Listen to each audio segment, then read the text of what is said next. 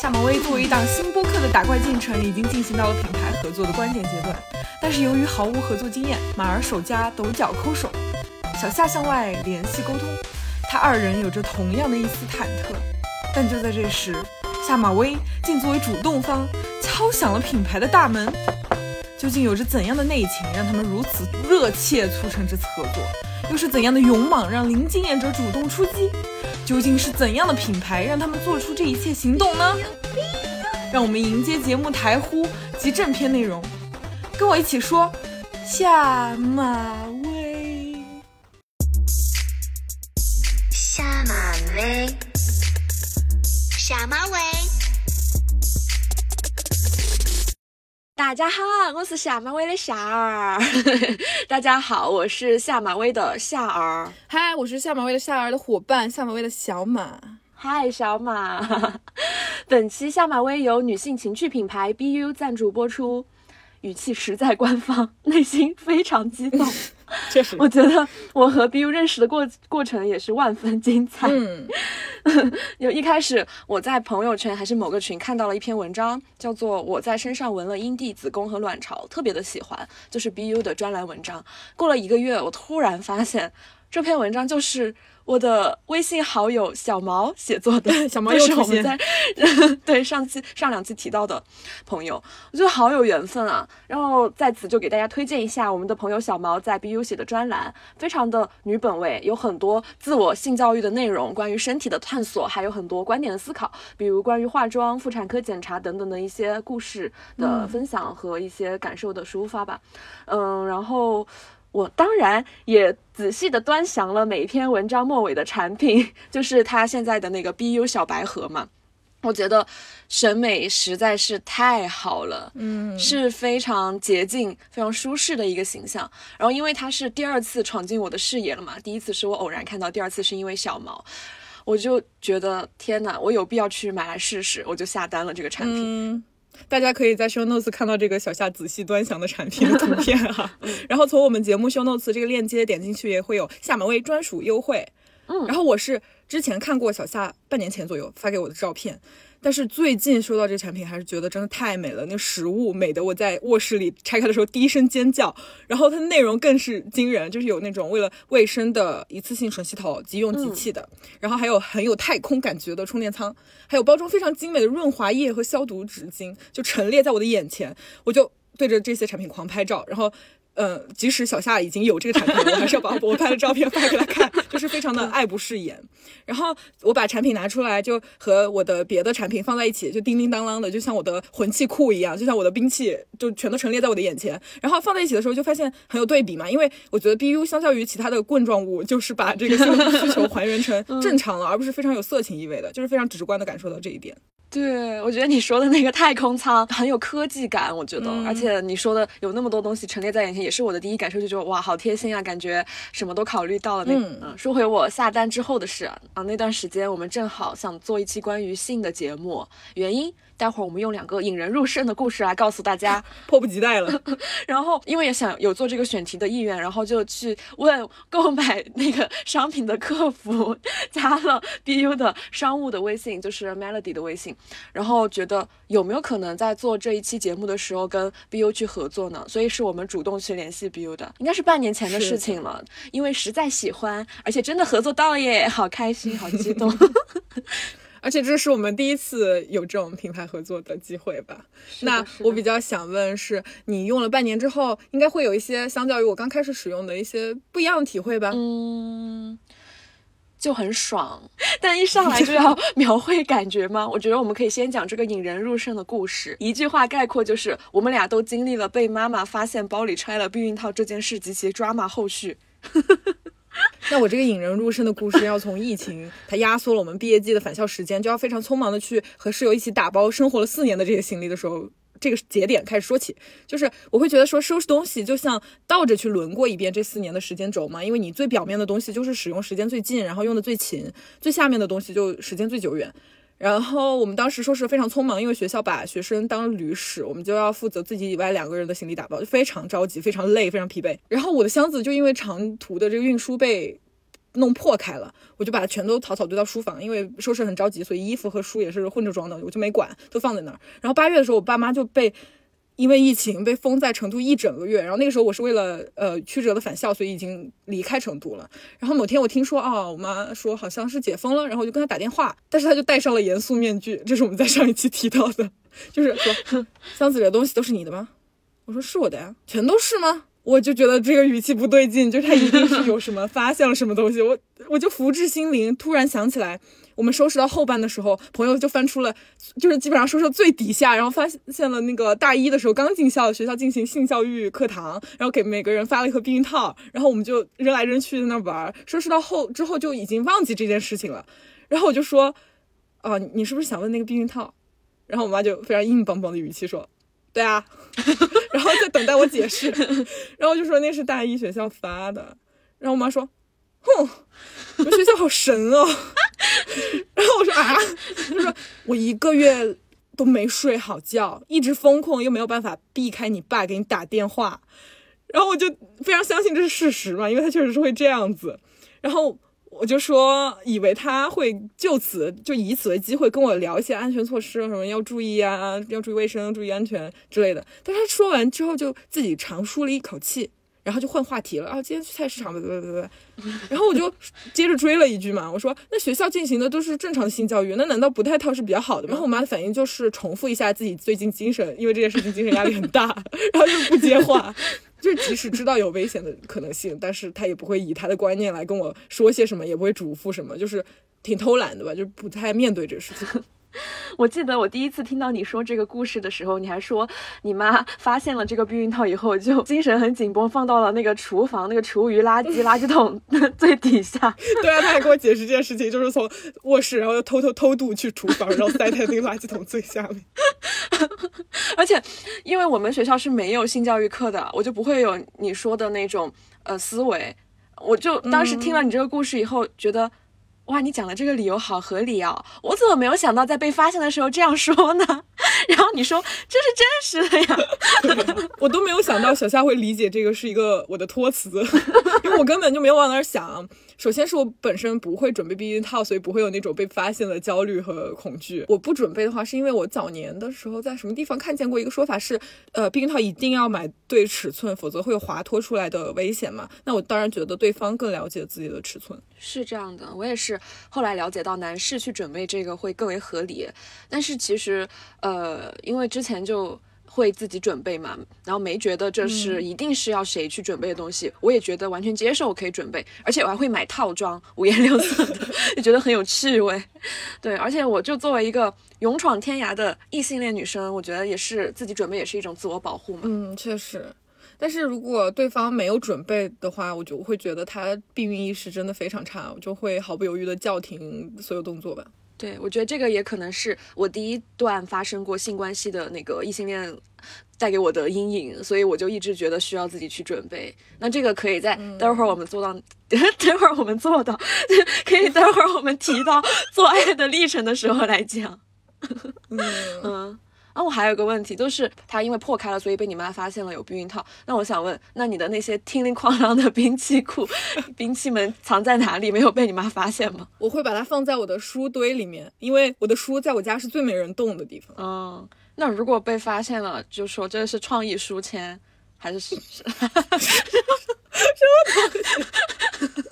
嗯。但是当时要是有 BU，，就其实不会担心这种问题嘛，因为就会很敢于把它放在包里面，因为看到这个东西也不会觉得这个东西奇怪。对对对，就是我会发现，其实我已经是较少于就是受困于那种传统的性别和性观念。已经是很会悦纳自己的女性了，但是在揣着棍状物过安检的时候，还是会有点忐忑脸。但是在打开 BU 的那个盒子的时候，我就会觉得像拆一套护肤品一样，就再正常不过的事情，并且那些盒子和东西就被我大拉拉放在我卧室里面，也没有人去动它。对，我觉得它不显眼是真的，而且就是像刚刚开头你说，它不是刻板印象中的情趣用品嘛。还有一点就是它的静音也做得很好，在家里用的时候几乎听不到声音。对，而且我很想说，这个一次性的那个吮吸头设计，其实避免了我晚上用完之后要偷偷摸摸爬起来去清洗的麻烦。因为，嗯，就是洗不干净是一个的，还有一方面是我晚上起来我真的很怕被我妈发现我在那鬼鬼祟祟的干嘛。我就会因为这个考量而变得胆战心惊，但是我又会觉得这是一个很正常的一个行为，很正常的一个需求，但又因为这种家庭内部的观念差异，就不得不就是胆战心惊，就很难受的一种感受。还有另外一方面就是真的用完了是不太想起身再去搞这些。对，而且它这个一次性的东西的话，我就是觉得整体会延长这个东西的使用寿命，因为不用担心它用旧。然后就是你的头用了就扔了嘛，就整体我用了半年都还是很新的状态。对，包括这个产品里面会附带那个折叠的小说明书，它会介绍你使用这个产品的步骤。那比起之前的那些棍状物，就是摸出棍子、黑灯瞎火的这一通，我觉得在这个步骤的展开的过程里面，我也是跟着 BU 一起去直面了我自己的性需求。那小夏，快来讲一下为什么会觉得说我说学校发的是一个托词？你有过什么样的经历啊？我这个引人入胜的故事是这样的，就是大四回家嘛，然后不想拿太多东西，就打包寄回家里，寄在我爷爷奶奶家，因为那儿比较方便清洗这个箱子。然后我东西是比我人先到的，我奶奶就擅自打开了这个所有箱子里的东西，想要把箱子给我洗了。就在我的一个空的背包夹层发现了一个避孕套，然后他当时的做法就是把它藏了起来，不知道该怎么办。左顾右盼，实在忍不住跟我妈讲了这件事情，然后说把他管好了。嗯，然后我妈当时的回复是：“哎呀，管不了了，他都二十几岁了，有这个意识算好的了。”哇！然后我妈来接我的路上就问我说：“你是不是谈恋爱了呀？”我当时感到很奇怪，因为他就没有这么直接的问过我，而且语气非常沉重，像是知道点什么，就是说跟妈妈认真说。我当时就说没有啊，面具。我说没有啊，他说真的吗？你知不知道奶奶在你的包里发现了什么？我就感觉一定是发现了跟谈恋爱相关的东西嘛，那可能就是避孕套嘛。然后我就什么？然后我妈说一个避孕套。我说哦，很久以前的了。我当时就在脑海中疯狂想到底要怎么回答。然后我妈就说跟我坦白的说。跟谁在谈恋爱？我就因为我妈，我不太不太跟她交流这些。我觉得她知道了之后就会打听很多，然后还想去大加对方微信什么的，是我一个控制不了的局面。然后我就说，嗯，以前谈过，现在没谈了。嗯，然后我妈就来了一句，嗯，那你都跟他分手了，你没有想好跟他走完这一生，你就跟他做出这种行为了。你是怎么想的呢？我根本不知道该怎么回答。然后他给我讲了说，奶奶在包里发现避孕套，惊慌失措，告诉他的那个神情，包括他当时是那样反应的。然后奶奶说，我不敢告诉他爷爷，不敢告诉他爸爸，感觉就好像是一种 母职规训，觉得自己作为这个家庭中那个女性没有做好这种教育。然后虽然我妈面对我奶奶说的是我有这种意识都算好的，但是这种母职规训也天然的被我妈自觉接了过来，就质问了我很多问题嘛，就说。为什么避孕套这种由男生准备的东西是你来准备？你们是在什么地方发生的性行为？发生了几次？最后他也忍不住问对方是谁？啊，我就就真的联在脑海中联想谁是最符合他心中那个期待的男人的形象，我就随便讲了一个人，然后他就说，哦，好吧。然后他过了一会儿，他突然反应过来，他又开始很聪明的问我说，呃，那他几岁啊？我说，我就随便说，随口一说，九四年的。嗯，然后我妈非常精灵，就她她说，那她是几几年毕业的呀？他属什么呀？我就在现算，九四年的人是属什么的？就是现算他什么时候大学毕业。我然后我妈就看出了我的那种 迟钝和那种慌张，然后我妈就说，你都不了解他，你就跟他发生这种行为。然后我当时觉得完了，这个已经也不可控制了。兜不住了，对我妈就说：“为什么是他呀？那你之前还跟多少人发生过？”我就觉得我不能再在这种自证的这个漩涡里了，我一定要跳出来。我就讲了一些我当时的一些基本的对性的看法，还有我的一些什么朋友，他就是做性教育的，嗯，会很希望我妈意识到说我是有相关的知识的，这些都是我在很审慎的情况下认真做出的选择。但是我妈已经显然不想听，而且听不下去了，她就接受不了我跟她谈论这些，嗯。我觉得你和我的这个被发现的这个引人入胜的这个经验哈，有一个不同的地方在于是妈妈她是否掌握我们有性爱经历的事实。我的这种说法就会让她在她的那个安心之处继续安心下去。那他宁可回避掉我可能以后就算现在没有，以后也会置身于这种所谓危险的可能性，也不愿意去嘱咐我一些注意安全之类的说法。他更愿意去继续相信啊，他应该不会让自己有这种危险的啊。但是我也通过你的呃讲述，发现我其实可以从这个机会去真的跟他讲一些我的经历和我的想法。但是因为他的那种抵触和恐惧太浓烈了，我也感觉到我无法说服他，所以就没有去聊太多。是这样。但我跟我妈讲了以后，她还是非常抗拒、非常抵触的一个状态。而且我妈甚至她没有说就是不能这样做，而是他嗯有一种感觉是他好像不想让别人觉得我有违打引号的女德的那种。嗯，就我感觉他自己那肯定也是在可能嘛，就是在新婚前也发生过这种性行为，但是他坚持在面对一个女儿的时候要拿着他那个教育者大家长的那个范儿，用一种很保守、很封建的话语来教育我。同时，他也希望我像他一样去表演和。扮演一种角色，维持一种表面的完美。他没让我不要干嘛干嘛，只让我说，嗯嗯，妈妈告诉你一个为你好的事情，就是你以后结婚了，千万不要告诉你未来老公你干过这些。嗯，我就觉得他观念中那个深层次的，就是认为，就是说女的就是不能怎么样嘛，并且他会非常主观的希望我和他共同合谋去抹除这一切他不认可的发生在我身上的经历。包括在后面，就是我们家里面的人叫我去谈恋爱什么什么之类的，然后我妈就会说，嗯，像你这样没有谈过恋爱的人，就是不懂那种被爱的感觉。我当时在想，我没谈过恋爱吗？就是你在说什么？你知道的比谁都多。但是好像一切都又没有发生过一样，而且他在这个里面就完全隐去了你说的，就是他不会对女儿有一些说要注意安全什么的，他就好像内心又无比的信任我自己，肯定是能为我自己负责的，嗯，或者是他没有想到这一块儿吧，就是他不觉得说女性有什么是需要自己为自己负责的。我想到和我们两个的妈妈很不一样的一个妈妈，就是我同学的妈妈，她就会跟我的同学开非常开放的去聊一些自己过往的经验，会以一种非常轻松的开玩笑的那种对话状态。就会说什么，哎，还是你们这些年轻人好啊。然后会说自己，呃，现在没什么欲望了，年轻的时候还是很强烈的。然后会用自己的具身经验来讲这些事情，会嘱咐他说要做好清洁，要卫生，要安全。那我会觉得说，如果有这种对话，在我探索时期，就会很开阔的去对性产生认识，而不是持续伴随着一片雾霭往前走的那种不安的感觉。嗯，对的，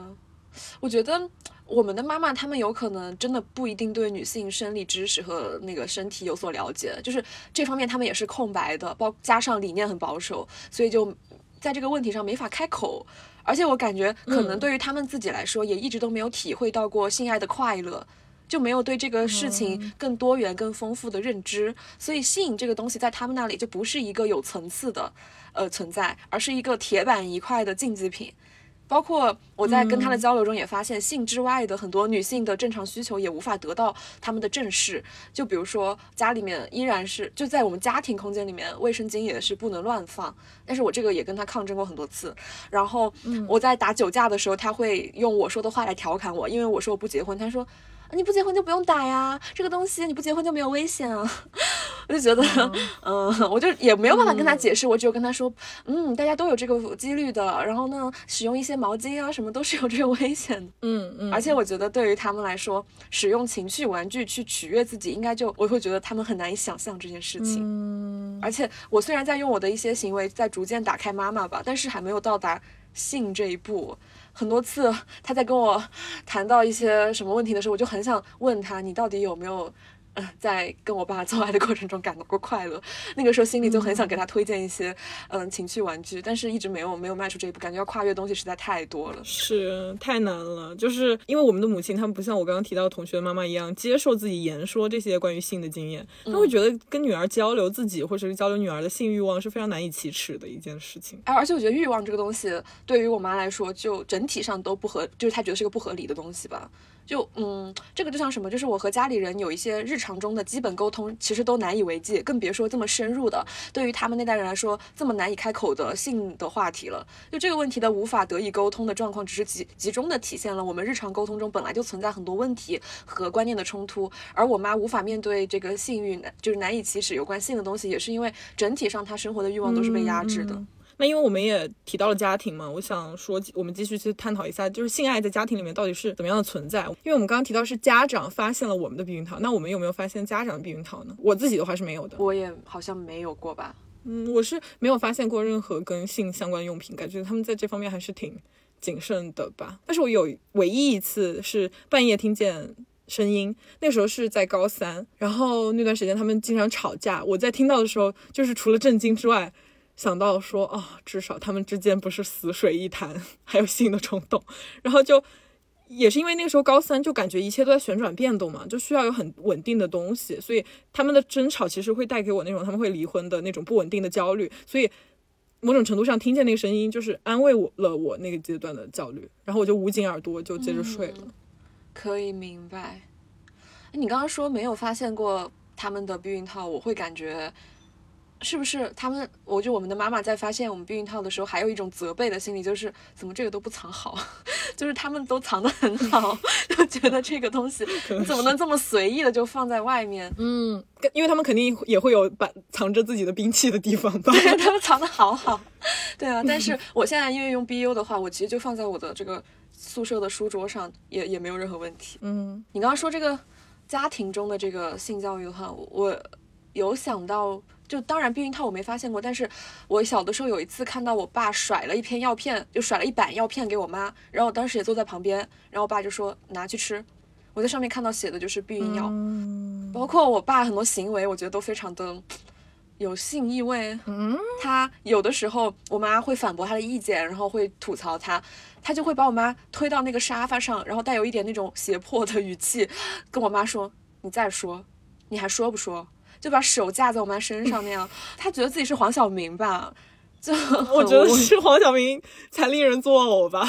哎，不过我妈是喜欢黄晓明的，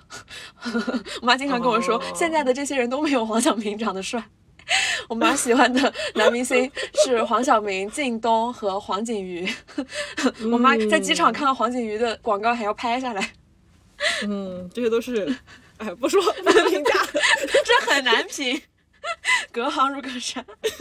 嗯，还有就是小的时候，我们家住的房子不太隔音，我也是经常会听到夜晚我妈发出一些叫声。我那时候以为我爸在欺负我妈，但又不太确定，因为好像他们之间不是一种那种激烈争吵的状态，就觉得哎，好像不是一件坏事儿的那种。后来在读初中的某一天，我们宿舍的人在讨论关于这个父母做爱的事情，然后突然就说，我可以来给大家模仿一下我妈做爱的状态，我都很惊讶，我能说出这句话。然后我就在跟大家学我妈在晚上发出了什么样的声音，说了什么样的话的同时，明白了，哦，就是做爱，就感觉是那个声音经过了我自己的身体，在这个经过身体的过程中，我突然领悟了，我当时其实就有一点点明白那个是关于性的，只是在说出来的这一刻更彻底的知道了，啊，我就觉得这段模仿和表演是在我真正的性启蒙之前第一次感受到了。性的意味，我觉得我梦见过这一段儿，就是我太懂你说的那种对于身体动作和状态的记忆反刍，就是也是类似于 deja vu 的感觉。是在二年级的时候，我表哥跟我说要带我去看一个什么东西，然后我们住在一楼，他就把我带到了二楼的楼梯间，说把你裙子脱了，我就让你看。然后就靠近我做那种上下摩擦起伏的动作，我就非常不理解，然后发现也没有什么东有趣的东西好像，然后我就说我不要，然后跑走了。之后可能两年，我看了一本科幻小说，叫《二零一二》，就是那个玛雅预言世界末日。然后我看到里面对于性爱场景的描写，就是那种摩擦和起伏的动作，我觉得莫名好熟悉啊。然后突然脑子里就闪进了表哥的这件事情，然后那个时候才明白了他可能想做什么。但是我觉得他也并不知道脱了裙子之后要干嘛，否则不会选在楼梯间这种人来人往的地方吧。啊，幸好他不知道他要干嘛呀。嗯，哎。我觉得我、你、你的表哥都是被这种某种这种外来闯入的经验，然后潜移默化的。影响了，但是因为受的又不是这种正统的性教育，所以我们在意识到这个事情的时候，就都是那种在朦胧之间辨识出了什么，却又无法精准表述的感觉。觉得可能很多人都是这样的，因为我们所经历的这个环境就没有那种非常坦然、很清晰的表达性的这种经历吧。所以刚刚谈到嗯妈妈们的说法，然后家庭中的这种回避，也是造成这个暧昧态度的重要原因。嗯嗯，那你说到这种呃外来闯入的，不是正统教育的这种经验，我觉得我自己去梳理的。话印象最深的就是那些影视作品带给我的启蒙，是《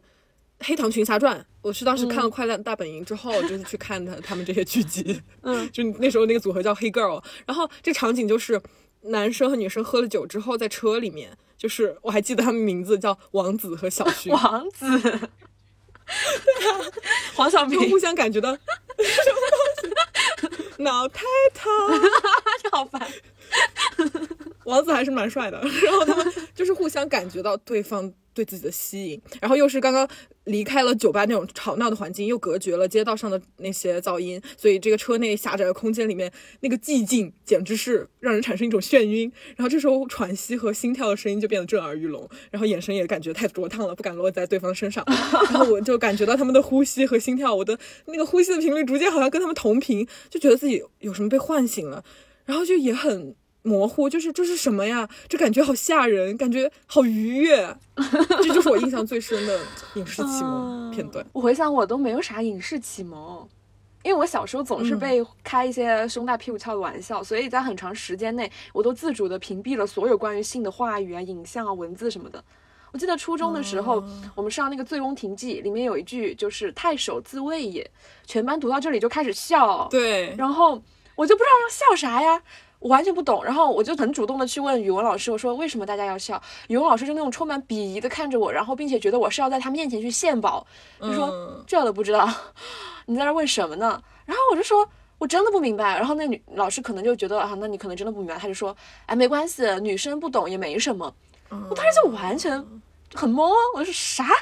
什么？真的？后来很多年以后才知道为什么大家会笑，就是说这种正统和非正统的教育我都很没有接触，我都一无所知，导致我自己在发生第一次性经历的时候完全是一张白纸。但是在高中艺考阶段，我们认识的时候，我就印象非常深刻，是你非常坦然的言说了你对于某个男明星会有那种性方面的冲动，我当时非常惊讶，就是你可可以这么坦白的说出这些啊，那个是我第一次。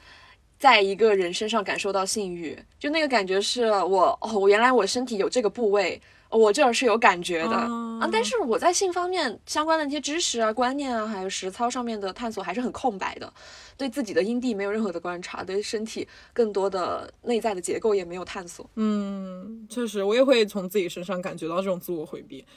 它是在于，因为我没有不了解自己的身体嘛，也是跟你说一样，所以就无从抚慰自己，也会很难去凝视和自己一样结构的身体，因为没有办法去回答。哦，感觉他们挺愉悦的，那我呢？这种问题没有办法回答，又没有办法变出一个男的去模仿那些双人的行为，于是我就好像更广阔的去拥抱了那些 BL 作品们。嗯，就是那个 BL 作品里面是有很多关于性爱场景的描绘，不管是文字的还是影像上的，还是有一些音频的内容，它都会涉及到这样的场景。然后包括我们在顺直女那期有聊到过嘛？我觉得这是一种摒除了自我关照的轻松，就不用去回要回答那些那我呢的问题，因为没有女性的身体去参与，也不会有我作为女性可能会得病、可能会怀孕、要去面对流产等等这些现实的焦虑和威胁嘛。所以我就在男性之间的这个性行为里面得到慰藉了，我会感觉到自己的身体会有一些不同寻常的反应，就是小腹很紧啊之类的，但是我觉得精神上感觉非常满足。因为它也是我理解的那种打引号的安全的，没有隐患的。然后我现在仍然觉得它是一个很好的和呃 do it yourself 不同的另一种让我愉悦的途径吧。哦，那你觉得愉悦就很好啊？嗯，我本来在你说到前面的时候就说你那个不用再看 BL 的时候关心，那我呢？我本来想问说，那没有女性在场的这种状态是否是一种也是一种偷懒？但是我感觉就是你摸索到了适合自己的一种娱乐方式。嗯，不过我突然想起说，你以前自慰的时候，就自己用情趣玩具的时候，会想到自己是在上演那个脆皮鸭文学，是吗？脆皮鸭文学。嗯 嗯嗯，就是这个 BL 作品在那个性方面，是不是还是对你有一点影响啊？嗯，不是影响，是以以往自慰完之后那种状态会让我产生联想，就是因为那个翠平安文学里面。它不是会有攻方和受方嘛？然后受方就是像被一个巨大浪潮拍晕了一样，就是会睡着昏过去，会描述他说卧床三天不能起，虚弱的不成人形，然后精疲力尽之类的。我就会想说，那这个屌是会摄魂吸魄，还是会怎么样？就是对于性非常妖魔化的一些描述。但是就是这种经验让我觉得，我在以往的自慰经历里面，就是作为受方的这个角色，我就是被拍浪潮拍昏在那个岸上，但是在。使用了 BU 之后，我觉得在这些事情上面，我更作为主体了。就以往就是整个房子都在 shake，然后我稀里糊涂的就被震飞了，或者就是自动分解在我的被褥之间嘛。那我觉得使用 BU 的经验就像是我非常清楚的知道这个房子的什么位置它有一台钢琴，然后它在弹奏，非常的悠扬，并且因为 BU 它会有暖光的灯，和我以往那种摸黑然后正一通的状态是完全不一样的。我会清楚的知道我自己在做这件事情。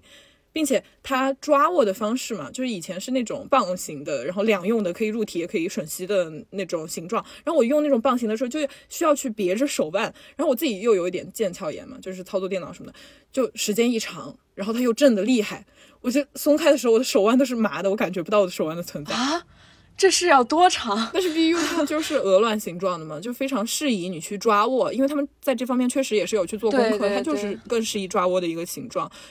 至少我就不用再别着手去找那个角度了，就是真的怎么说，保护了我的手腕。你说这个是真的，而且我觉得 BU 的那个吮吸头和身体贴合的很好。而且我其实，在听你说那个兵器库的时候，就是因为我我会觉得说，因为我之前很多的呃也体验过很多产品，但我还是觉得那个吮吸的玩具给我的体验是很好最好的。我接受不了内置的，所以我那些兵器都被我给就遗弃了。然后 BU 是我觉得它。呃，就是相比来说更好的一点是它的头很柔软。然后它的那个，因为我说它贴合的很好嘛，所以它其实是那种用的是一种密封的吮吸方式，其中的那个气流感会非常精准的刺激到阴蒂，就不是你说的呃震飞一大片的感觉。嗯，就其他的我就给我一种是，它就把我整个人都震了，然后这一大片带起了那个地方。但是 BU 是非常精准的，而且它有五种模式，然后每种模式都有四个档位去调整它的强度，它上面也有那个加减号是凹凸的，就不用拿起来看着按，反正就是你在玩的过程中就可以自己调节，完全不会玩腻。的那种，嗯，我觉得你这多出我半年的经验，确实还是去探索了不少的玩法。嗯嗯嗯。那刚刚讲到这个自我回避，我想问的是，你的这种自我回避在哪一刻有被你主动的去打破吗？还是因为发生了什么事？或者其实我想问的是，这个回避怎么体影响到了你亲身去体验性的这个过程？嗯，这个自我回避的打破，首先是因为我遇到了非常喜欢的人，同时我感觉到。自己的理论储备已经非常充分了，我知道自己在面对是什么东西。虽然我仍然忐忑，但是我还是想要去拥抱和感受嘛，想让自己进入那种新的阶段，去拥有新的经验。那我的初次的经验，其实我觉得完全是献祭式的，对，献祭式的。嗯，我没有在提前说明我没有经验这一点，然后双方都是非常。自然的和对方亲密，然后都很注意对方的反应。只是我会因为没这种没有经验就更紧绷一点。那对方在过程中就感受到了这一点，就来问我说，是不是没有经验？我说嗯，然后我就能感觉到我回答的那一瞬间，他就觉得自己被珍视了，或者是怎么样，然后就会以有经验者的角度告诉我说啊，要清洁，要注意卫生。然后第二天不在一块儿，也会发消息跟我询问这个身体状态怎么样。哦，那蛮好的。哎，不行，不能夸男人，不能夸，继续讲。但是在这个事情结束之后，我就发现他没有办法让我 turn on。但是我获虽然获得了精神上的满足哈，我因为我确实是和另一个人去确认了我的性的能力，于是我就继续更顺滑的自己探索着。但是我也慢慢建构了我自己的性观念，就是如果对方会从这次行为中得到比我更多的什么的话，那就算了。嗯，是什么呢？就是说他更爽还是什么？就是得到更多是什么？啊，倒不是这方面，就是更偏向于那种传统性观念上的吧。我会去实践这种观念，就是，呃，我会开主动开房付钱。就第一是因为我想要有更好的体验嘛，就是想要住更好的地方，我就愿意为此掏钱。第二，其实也是想要向对方和自己传达我的这种观念，就是不是我和你做了，所以你要补偿性的给钱，就是这个给你给钱不是天经地义的，而是我想做，所以我给钱。就我想在这件事情里面更主动。嗯嗯。你说这个蛮让我意外的，以前没听你说过，但是又完全可以理解，感觉是因为这个环境里面发生了太多这样就是不公平的呃关系，所以其实让我们自己也会很紧绷，会嗯很怕这种情况发生在自己身上。嗯，然后我刚刚为什么在听到你说当时的性伴侣问你情况，我就会说哎蛮好的，还有为什么我前面会提到说我自己准备避孕套，都是因为我第一次的性经历是蛮糟糕的。这你是知道的，你当时远程在场状态，这是一次非常恶心又很创伤的体验，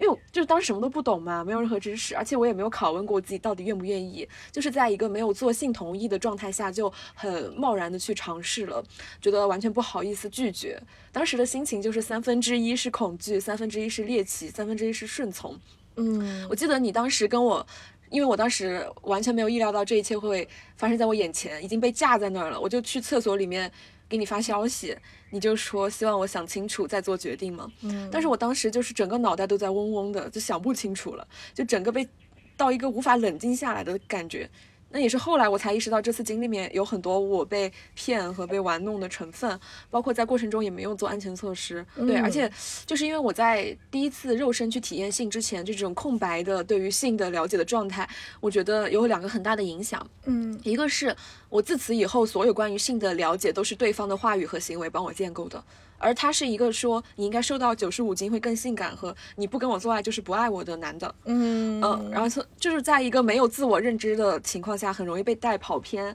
另一点是我没有看过相关的影像和文字，所以也不知道那种非常男性标准下的性爱模式是怎么样的。当然这是很好的嘛，所以在当时我跟那个人做爱的时候，我也没有那种，我也不会演，嗯就说白了就是，所以对方其实。应该是很错愕，没遇到过吧？然后他就会转而攻击我说我很无趣，说我呃不解风情太情，贱了，他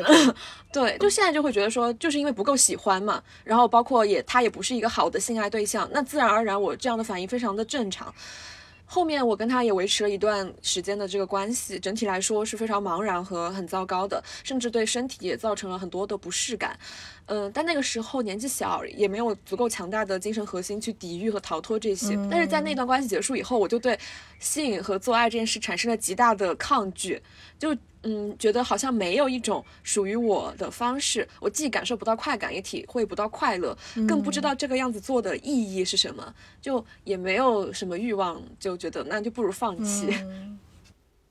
我们刚刚都各自分享了第一次的经历嘛，那我就想到说，BU 的公众号其实也有关于第一次经历的文章，就是小夏推荐给我之后我去看的，我觉得写的很好，并且在我们节目发布的第二天，也就是三月八号，BU 会有一个关于女孩的第一次的活动，那想传达第一次的概念其实是。自己定义的，嗯就是第一次可以进入，也可以不进入。第一次可以是和第一次和他人的性经历，那第一次也完全可以是第一次让自己感觉到性的愉悦。想要推荐大家和我们一起去关注 BU 的这些活动。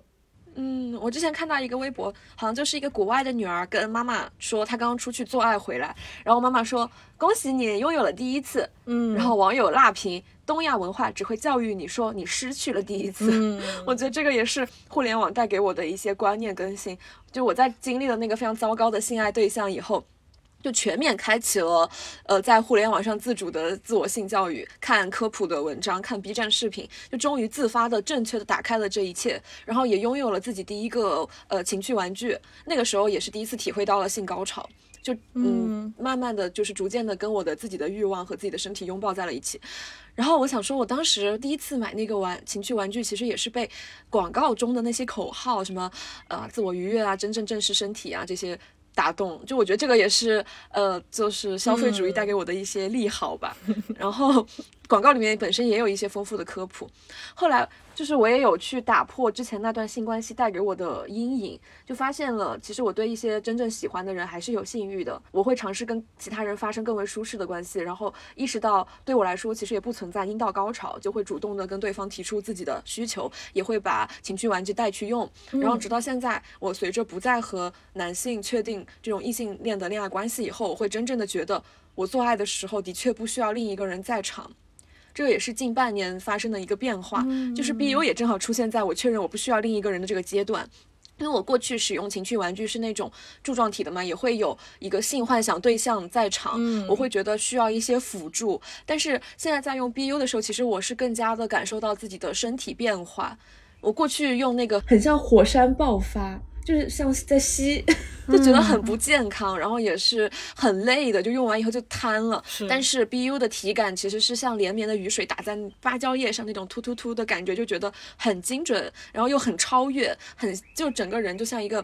航船在起伏的大海上漂浮，我觉得你开始说它是太空，很有太空感，也也挺近的，就觉得好像和这种自然天地贴得更近，然后感觉闻到了很多干净的新鲜的味道，用完之后充满了能量，调动起了自己的感官，嗯，而且我觉得在这个过程中，我享受到了一个更完整的历程。就是在用 BU 的时候，我非常的渐入佳境，终于可以跟自己有了前戏，然后在高潮之后也会有持续的不一样的感受。它能够，嗯，通过他的那个变频，把我推及到不一样的邻更淋漓的边界，就让我更好的体会自己身体、心灵和大脑的互动，感受到其中那个我的存在和随着这个起伏，然后我的那个若隐若现。嗯，我觉得你好会描述这种体验，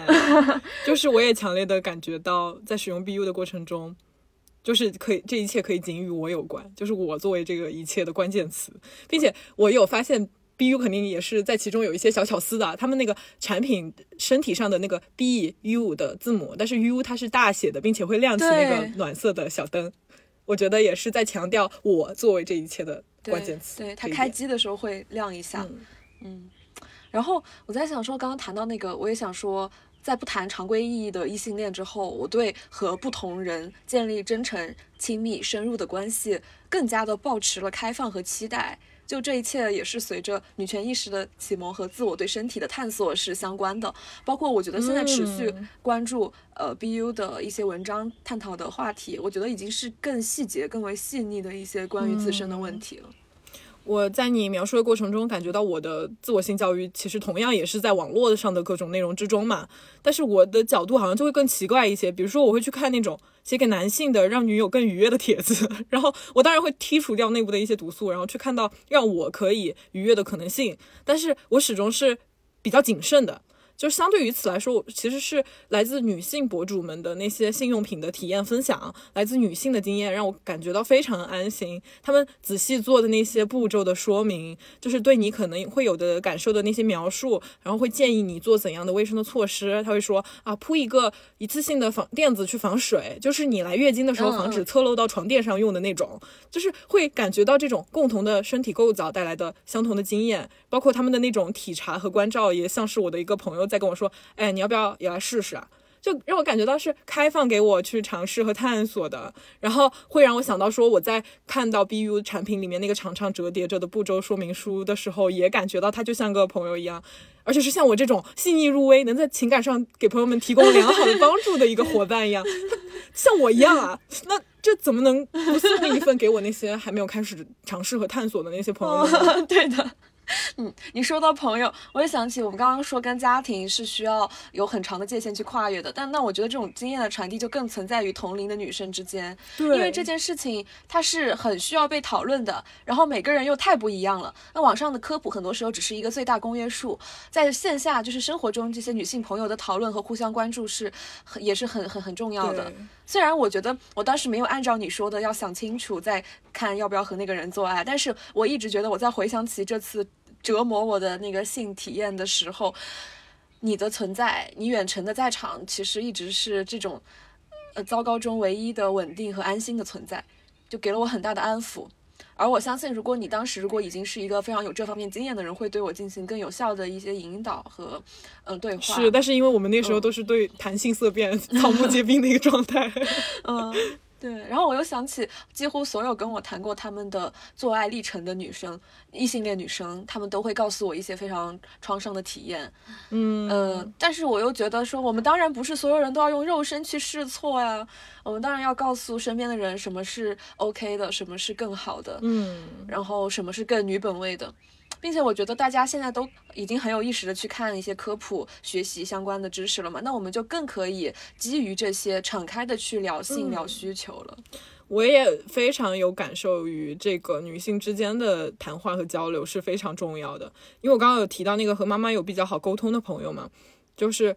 正好是在我第一次。有性经验之前跟他有一次对话，那时候是半夜，他刚约会回来准备睡觉，然后我准备出门约会，就两个人背对背坐坐着，一个在化妆，一个在卸妆，然后桌上都有各自有一盏小灯，暗暗的。然后我那时候是感到自己要游去新的海域了，所以我就不停的说着很多杂七杂八话。然后他比较知道我当时面对的情况，所以尽管我没有提到我担心的事情本身，他还是就是从中察觉到了我的忐忑嘛。然后他说出的话并不是说嘱咐我什么什么什么，而是另起话头，就是跟我讲述了他在他自己的第一次经验里的不安，然后那种尝试和探索，虽然感觉到危险，但是也在让自己往前，不去局限自己的体验。然后我听了他的讲述之后，就完全的感觉到我们在颤动着同一种颤动，然后我就被深深的安慰了。嗯嗯，然后并且因为也看到了他前进和越过的那种力量，所以我想要去相信自己也有这种能力。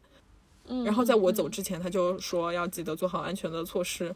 那也是说到这一点，我发现跟很多女性朋友聊性经验的时候，就是像你刚刚说的那样，很多朋友都表示，就是在这个关系中，对方明明是更年长、更有经验的男性，那在这方面自然自己就会更依赖对方嘛。但是对方并没有传递很好的这些性爱的意识，尤其是避孕的意识，做得非常不好，就是会去打马虎眼儿，让女生认为措施不重要。嗯我就觉得非常恶劣。然后这个朋友也是在和新男友认识之后，新男友说：“你怎么可以避孕意识这么差？”然后才去意识到这一点。我觉得这个就是因为很多男的就是什么都不懂，在这方面，嗯 我经常看到都是因为女生呃更关注，然后女生更了解，然后在做爱之前给男的支教，我真受不了这种了。我觉得，哎，他们怎么能这么的闭门造车，这么固步自封啊？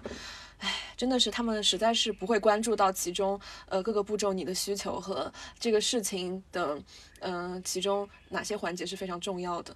嗯嗯其实我会觉得说，嗯，享受有关性的交流很重要嘛。那打破单一的性爱模式也很重要。嗯，就是在我在还在互联网上摸索性知识的时候，我的一个女性朋友，她就送过我指套，然后并且跟我说这个会让你更健康。嗯我当时觉得很贴心。然后我在她生日的时候也送了情趣玩具给她，然后我也在一个月以后有去问她的反馈，相当于我们有这种这一方面的。呃，礼品的 交换以后，就相当于打开了这个交流的可能嘛，就觉得对方都是可以聊这个的，大家都是共同关注这一块儿的。然后我也有说，在他接下来生日的时候，答应送他一个 BU 给他更新一下。然后，嗯，我也有在跟女性朋友出去旅游的时候，在民宿的房间各自使用自己的玩具，然后进行感受的交流，也有对对方身体的一些抚摸。我感觉。那个也是一次非常美妙的体验，而且这种性经验的共享，就女性之间的共享，是让人很踏实的。嗯我觉得就是关于性还有太多可以探索的，也依然还有很多的未知和困惑吧。所以我其实是非常期待和我的女朋友们继续探讨，然后继续进行有关性的交流的。嗯就像你说的，你当时好像就是要游去一片未知的海域。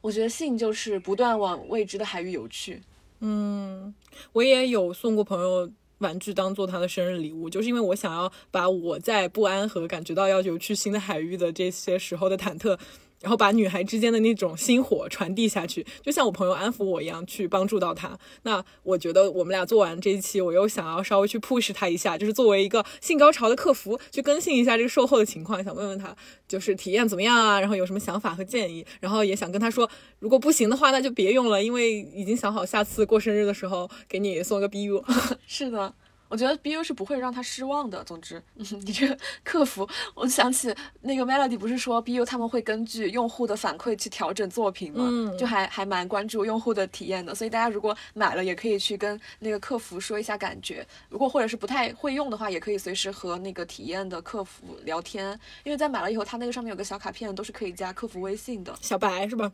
对，是的。我觉得再去上海，就是再到沪旅游的话，我一定要去 BU 的公司玩一下。就是我想说啊，有接了产品广告，然后用技巧很好的完成的主播们，但是朋友们，这一期全是感情。我觉得不去看看他们那些贴了满墙的震动频率的波浪我真的不甘心。对这就是你要一年以内必再次来沪的一个重大理由。我也特别想去看一下他们公司贴的那个震动频率肯定美好肯定就是按照他们的审美我觉得太美了肯定太美了。还有就是大家一定也要记得去看小毛写的文章哈如果不知道怎么看的来加我们听友群我发给你。无止境的新高潮一字一字，一字游。